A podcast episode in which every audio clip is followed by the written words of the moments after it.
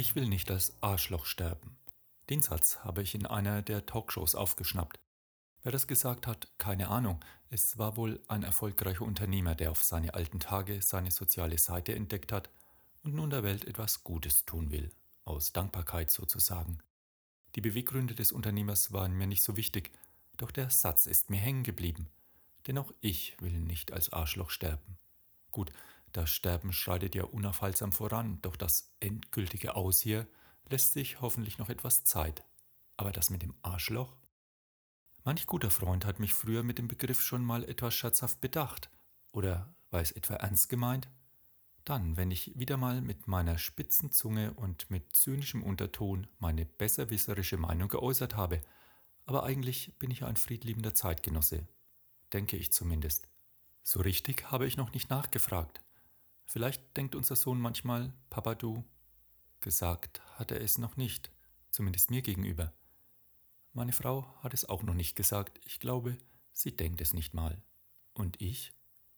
Ich habe schon häufiger zu anderen und auch zu mir selbst gesagt, du Arschloch, laut und im stillen, denn es gibt ja auch in mir diesen fiesen, gemeinen, aggressiven Typen, der manchmal auch über die Missgeschicke seiner Mitmenschen seine Schadenfreude zeigt, der denkt, na, das geschieht dir recht. Und dann ertappe ich mich und sage zu mir selbst, du. Hi und herzlich willkommen zum Podcast Brain Food for Leaders, Impulse für Menschen, die Verantwortung übernehmen. Mein Name ist Thomas Geuss. Die Aggression in dieser Welt ist eine unbestreitbare alltägliche Tatsache. Der Begriff Aggression stammt vom lateinischen aggredi und bedeutet heranschreiten, an etwas herangehen, angreifen und charakterisiert ein offensiv, aktiv, selbstbehaupterisches Verhaltensmuster.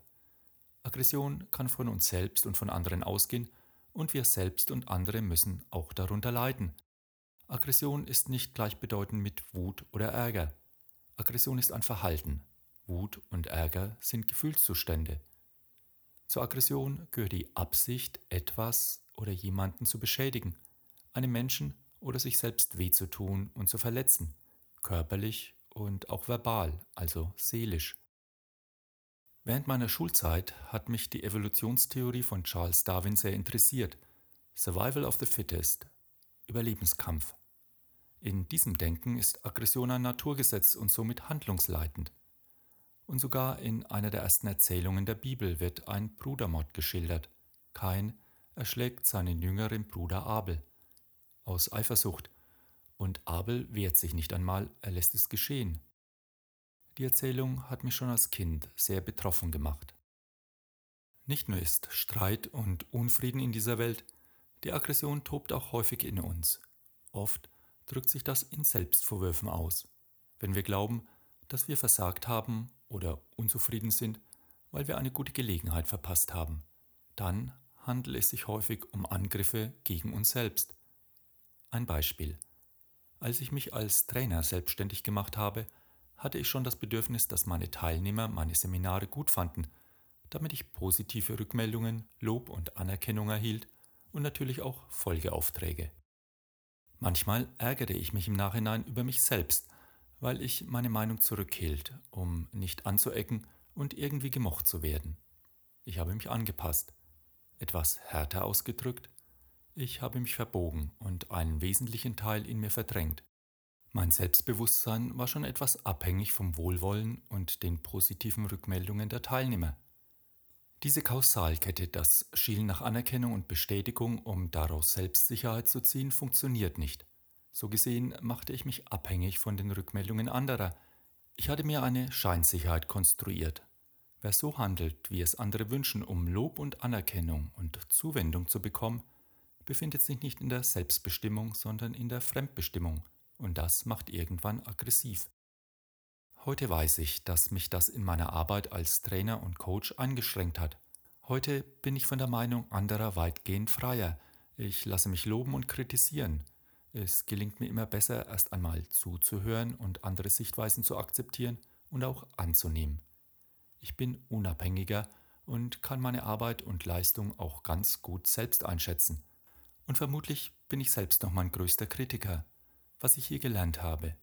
Der Unsichere hört auf diesen und jenen, will es allen recht machen, allen Forderungen gerecht werden. Er passt sich an. Und so nistet sich die Fremdbestimmung, die Abhängigkeit von anderen mehr und mehr in ihm ein. Und irgendwann brechen die aufgestaute Wut und der Ärger aus einem heraus. Im Alltagserleben ist es dann meist so, dass der oder die die Aggression zu spüren bekommt, der uns gerade im Weg steht. Ich komme von der Arbeit nach Hause und fange gleich einmal an zu schimpfen, weil das Gartentürchen wieder offen steht. Eigentlich will ich das ja gar nicht, es tut mir auch leid, aber. Oder der Vater gibt dem Sohn das Zeugnis zurück, du kannst nichts, du wirst es nie zu etwas bringen, zum Glück habe ich deine Schwester. Oder die Frau zu ihrem Mann, willst du mir endlich einmal zuhören, ich habe genug davon, immer schreien zu müssen. Wie kann man nur so egoistisch sein? Oder zum dritten Mal feiern die Nachbarn bis in die frühen Morgenstunden. Ich bin so verärgert, dass ich um 7 Uhr den Mülleimer hinunterbringe und dabei so viel Lärm mache wie möglich. Denen werde ich's zeigen. Der Neurowissenschaftler Joachim Bauer beschreibt in seinem Buch Prinzip Menschlichkeit in Kapitel 3 die Bedeutung der Aggression. Für Bauer ist die ursprüngliche Funktion von Aggression der Schutz und die Bewahrung des eigenen Organismus und die Abwehr von Schmerz. Für Bauer steht die Aggression im Dienst sozialer Beziehung und dient deren Verteidigung. Aggression entsteht immer dann, wenn Bindungen bedroht sind, wenn sie nicht gelingen oder fehlen, wenn wichtige Beziehungen gefährdet werden durch Vertrauensentzug oder wenn Menschen sich aus der Gemeinschaft ausgeschlossen fühlen, reagieren sie mit Aggression. In der Episodenfolge 59 Fairness und Kooperation oder Gier frisst Hirn habe ich vom Ultimatumspiel berichtet. Hier erhält eine Testperson A eine fixe Summe Geld und entscheidet frei, wie viel sie davon einem anonymen Mitspieler B anbietet. B kennt die Höhe des Geldbetrages, um den es geht, und hat nun zwei Optionen. Er akzeptiert und jeder hat seinen Anteil, oder er lehnt ab und keiner von beiden darf auch nur einen Cent behalten.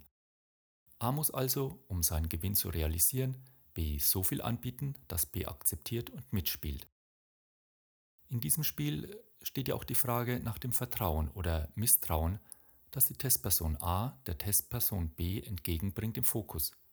Man hat festgestellt, sobald A dem Mitspieler B ein faires Angebot macht, ist bei B die Konzentration des Vertrauenshormons Oxytocin im Blut angestiegen. Hat A dagegen B ein unfaires Angebot unterbreitet, ist die Konzentration des Aggressionshormons DHT, Dihydrotestosteron, angestiegen. Die Quintessenz aus diesem Experiment Vertrauen begünstigt Vertrauen, Misstrauen und Ablehnung erzeugen Aggression. In einem weiteren Versuch hat man Freiwillige gebeten, sich eine Szene vorzustellen, die sie wütend gemacht hat. Allein die Erinnerung löste für einige Minuten im Herzrhythmus ein Durcheinander aus. Während des Versuchs hat man die Immunglobulin A-Konzentration im Speichel der Probanden gemessen. Immunglobulin A ist die erste Abwehr des Organismus gegen Ansteckung durch Viren, Bakterien und Pilze. An der Oberfläche der Schleimhäute von Nase, Hals, Bronchien, Darm und Vagina, wo ständig Infektionen drohen, werden diese Immunglobulin A ununterbrochen neu gebildet. In den Versuchen fielen die Immunglobulin-A-Werte durchschnittlich sechs Stunden lang ab, was die Widerstandskraft gegen Infektionen schwächte. In derselben Studie erhöhte eine positive Erinnerung die Produktion von Immunglobulin A in den folgenden sechs Stunden. Jedes Mal, wenn wir uns fünf Minuten ärgern, wird unser Immunsystem für sechs Stunden geschwächt, also jede Aggression nach außen ist immer in einem noch stärkeren Maße gegen mich selbst gerichtet.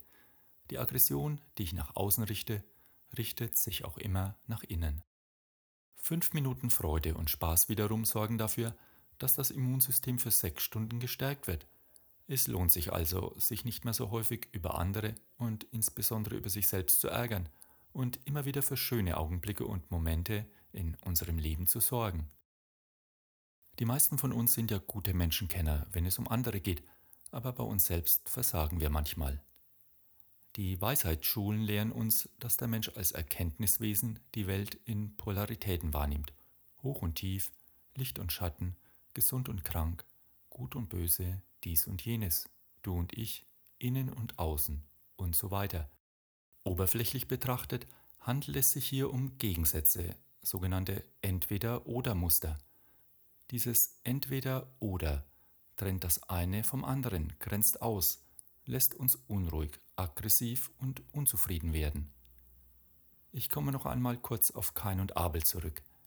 In den alten Überlieferungen wird erzählt, dass das Wort Kain mit erwerben und leisten übersetzt werden kann und Abel Nichtigkeit, das, was nicht zählt, bedeutet.